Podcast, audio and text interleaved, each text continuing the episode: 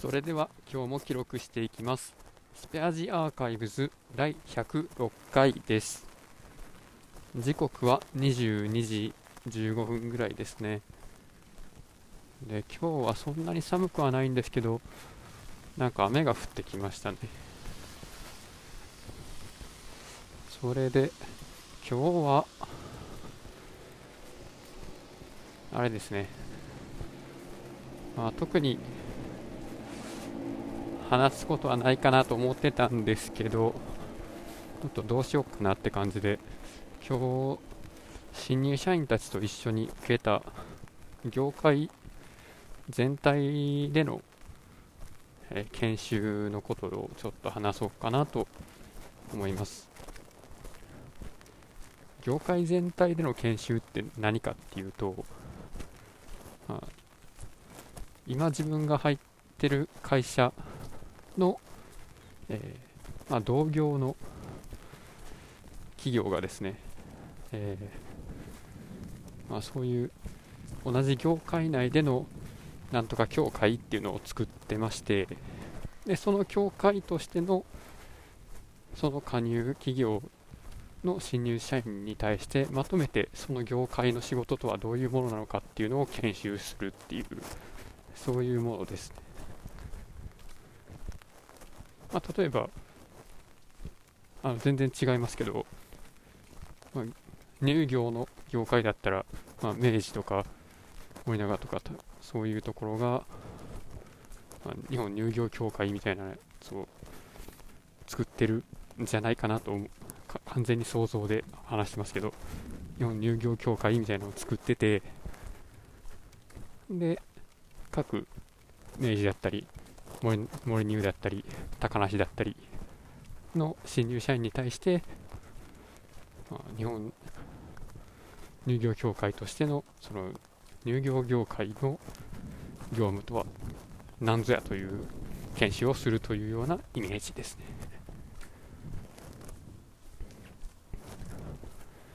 まあ、それで新入社員の研修についてはえー、社内でやる分には自分はこの情報システム部としての話を少しする側ではあったんですけれども、ま、この会社そしてこの業界については完全にあの素人なので新入社員と同じ LINE でですねその業界の仕事とはどういうものなのかっていうのを研修を受けてきました、昨日と今日2日間あったんですけどね。そしてそのまあ1日丸1日ずつあって。で中には社会人のマナーみたいな研修とかもあったんですけども。やっぱり自分が特に興味を持って聞けたのは道路ってどうやって作るのかとか川ってどうやって川河川ってどうやって、えー、整備というか、まあ、維持管理していくのかとか、まあ、その辺でしたね。で道路作るって何っていうと、まあ、都市計画とかそういうのも絡んでくるんですけども例えばこのエリアに高速道路を通したいっていう自治体からの依頼だったりそういう潜在ニーズがあったりしたところで、えー、じゃあ実際に高速道路を作るんなら、えー、どこの部分のインターチェンジとつなげたり新しく作ったりしてどういうルートを通るのがいいのかっていうのを、えー、まあ、いろんなパターンを考えて、まあ、設計したりったりするわけです。でその、まあ、設計第1段階、まこの辺のこういう道を通りますよっていうのを考えるときにまあ、それが例えば山を突っ切る道なんだったらトンネルをこう掘ったら、まあ、コストが高くなるからそうじゃなくてまた反対の方の、えー、まあ、斜面を使おうとかこの辺の、えー、集落をちゃんと通るようにしようとか、まあ、景観に配慮して、まあ、地下にトンネルを掘るようにしようとか。まあいろいろ、まあ、コストだったり景観だったり環境だったりまあ利便性だったりそういうのを考慮しながらまず、まあ、大体この辺を通るっていうその道路のセンターラインから道路センターラインを、え、まあ2キロぐらいの幅で通る通らせるようなそういう帯をまず作って第1段階の設計とするそうです。で、まあ、それでその案をさらに揉んで、まあ、次はその帯が帯の幅が0.5キロとかに狭めてですね。で、まあ、もうちょっと具体的にこの辺通ろうとかっていうのをあの地質の調査とかをしながらここだったらちゃんと通れるとか、まあ、工事する時の盛り土と、えー、なんやなんか削るやつとのバランスとか考えてこことか、まあ、そんなんを設計してまあ、そういうのが決まったらそのなんでしょうねこの道路の、えー、土台となるところの盛り土が盛り土というか土台がどれぐらい必要とかのり面はどれだけ削るとか、まあ、側溝はどうするとかなんかそんな感じのところまで詰めていって住民の説明とか地権者への説明とかそういうのもしてで発注者との打ち合わせとかもまあ何回も重ねつつ実際のゼネコンとかに工事をしてもらってまあなんやかんやあって最終的に道ができるそうです。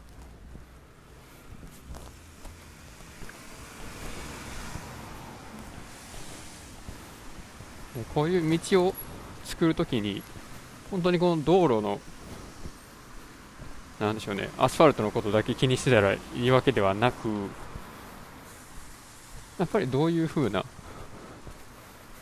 あの、地域を通るか、どういう集落を通るか、川を通るのか、まあ、トンネルが必要なのか、まあ、そこにどんな、えー、生き物が住んでて生態系を破壊しないにはどうしたらいいのかとか、まあ、その辺をまあ、あの鉄道との交差とかそういうのもありますよね。そういろんなことを考えないといけないっていう、まあ、あんまり今までその道路を作るっていうのは、なんかアスファルト流したらええだけなんちゃうのとかちょっと思ってたんですけど、かなりいろんなことを複合的に考慮しないといけないものだそうです。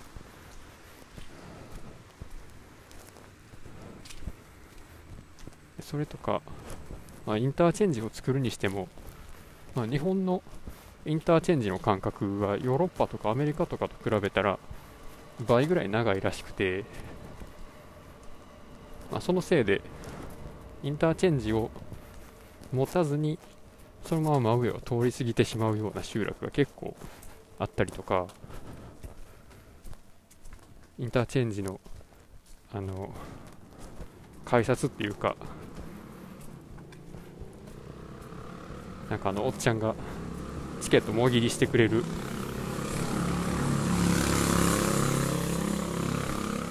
あそこを作るの自体の工事費も高かったりおっちゃんの人件費も高いとかっていうこともあってインターチェンジのあのなんて言うんでしょうねあれ乗るとこ。乗るとこというか改札みたいなやつを作る。のあんまりやってないというかあんまり増やせてなかったんですけど、まあ、ちょいちょい前からスマートインターチェンジっていうのが出てきて ETC をつけてる自動車だったら使えるよっていう簡易なゲートを作るぐらいだったら、まあ、それは ETC を読み取る機械と、まあ、ゲートと坂ぐらいがあればいいので割と、まあ、低コストに作れるから数を増やせるねみたいな話をしてたりとか、まあ、それとか関東のあの首都圏の道路の計画っていうのが60年ぐらい前に制定された、えー、三環状急放射にあの圏央道とかなんなんとか道とかああいう環状の道路3つ。とその中心から、えー、急方向に放射状に伸びる道路っていうので構成されるように、まあ、設計されているというそういう思想が昔からあって、まあ、もうそろそろまあもうちょいかな。もうちょいしたらその計画通りに道路が完成するそうです。かなり、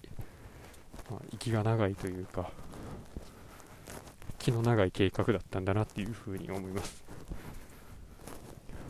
まあ、横浜環状南とかもね今トンネル掘ったりあの道路ができつつあったりとかで、まあ、工事が進んでいるのは見ているわけですけども、まあ、そういう壮大な計画だったんだなと。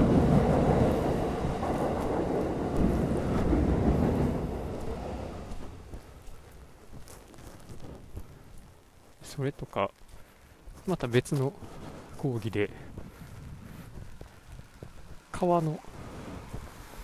堤防の話とかもなかなか面白かったですね、まあ、堤防の外側をなんか堤内地とか堤防の川川側を、えー、堤外地とか。その堤防の、えー、川の方ののり面のことを川表とか、まあ、なんかいろいろそういう場所の専門用語みたいなのの、まあ、解説があってああここってそんな風な名前ついてたんやみたいな。そういうものの名前に触れることができる楽しさ、まあ、これにこういう名前がついてるんだっていうことを知れるっていうのが、まあ、自分がテンション上がったポイントなのかなっていうふうに思いました、まあ、だからだからというか逆か、まあ、昔からそういう図鑑とかよく見てたからそんなものの名前に興味があるんでしょうかね。ということで今日はこの辺で終わります。聞いてくださった方いらっしゃいましたらありがとうございました。失礼します。